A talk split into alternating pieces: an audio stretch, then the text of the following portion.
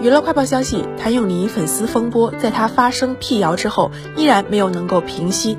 主要原因是爆料博主一直在放料，最新一条干脆喊话谭咏麟团队，敢声明一次他就锤一次，态度十分强硬。该爆料博主称，之前女友骗他说这位好友是粉丝，加之内容都全被删除，只剩下语音通话记录，自己也就信了。但没有想到是谭咏麟本人。还喊话谭咏麟团队，并晒出了一段聊天录屏。不过随后该博主又删掉了这一内容。同时，该博主还再次晒出了一张背影图，图中男子依然没有露面，跟该博主之前晒出的两张图似乎是同一个场合拍摄，但疑似是偷拍行为，所以没有录正面的画面。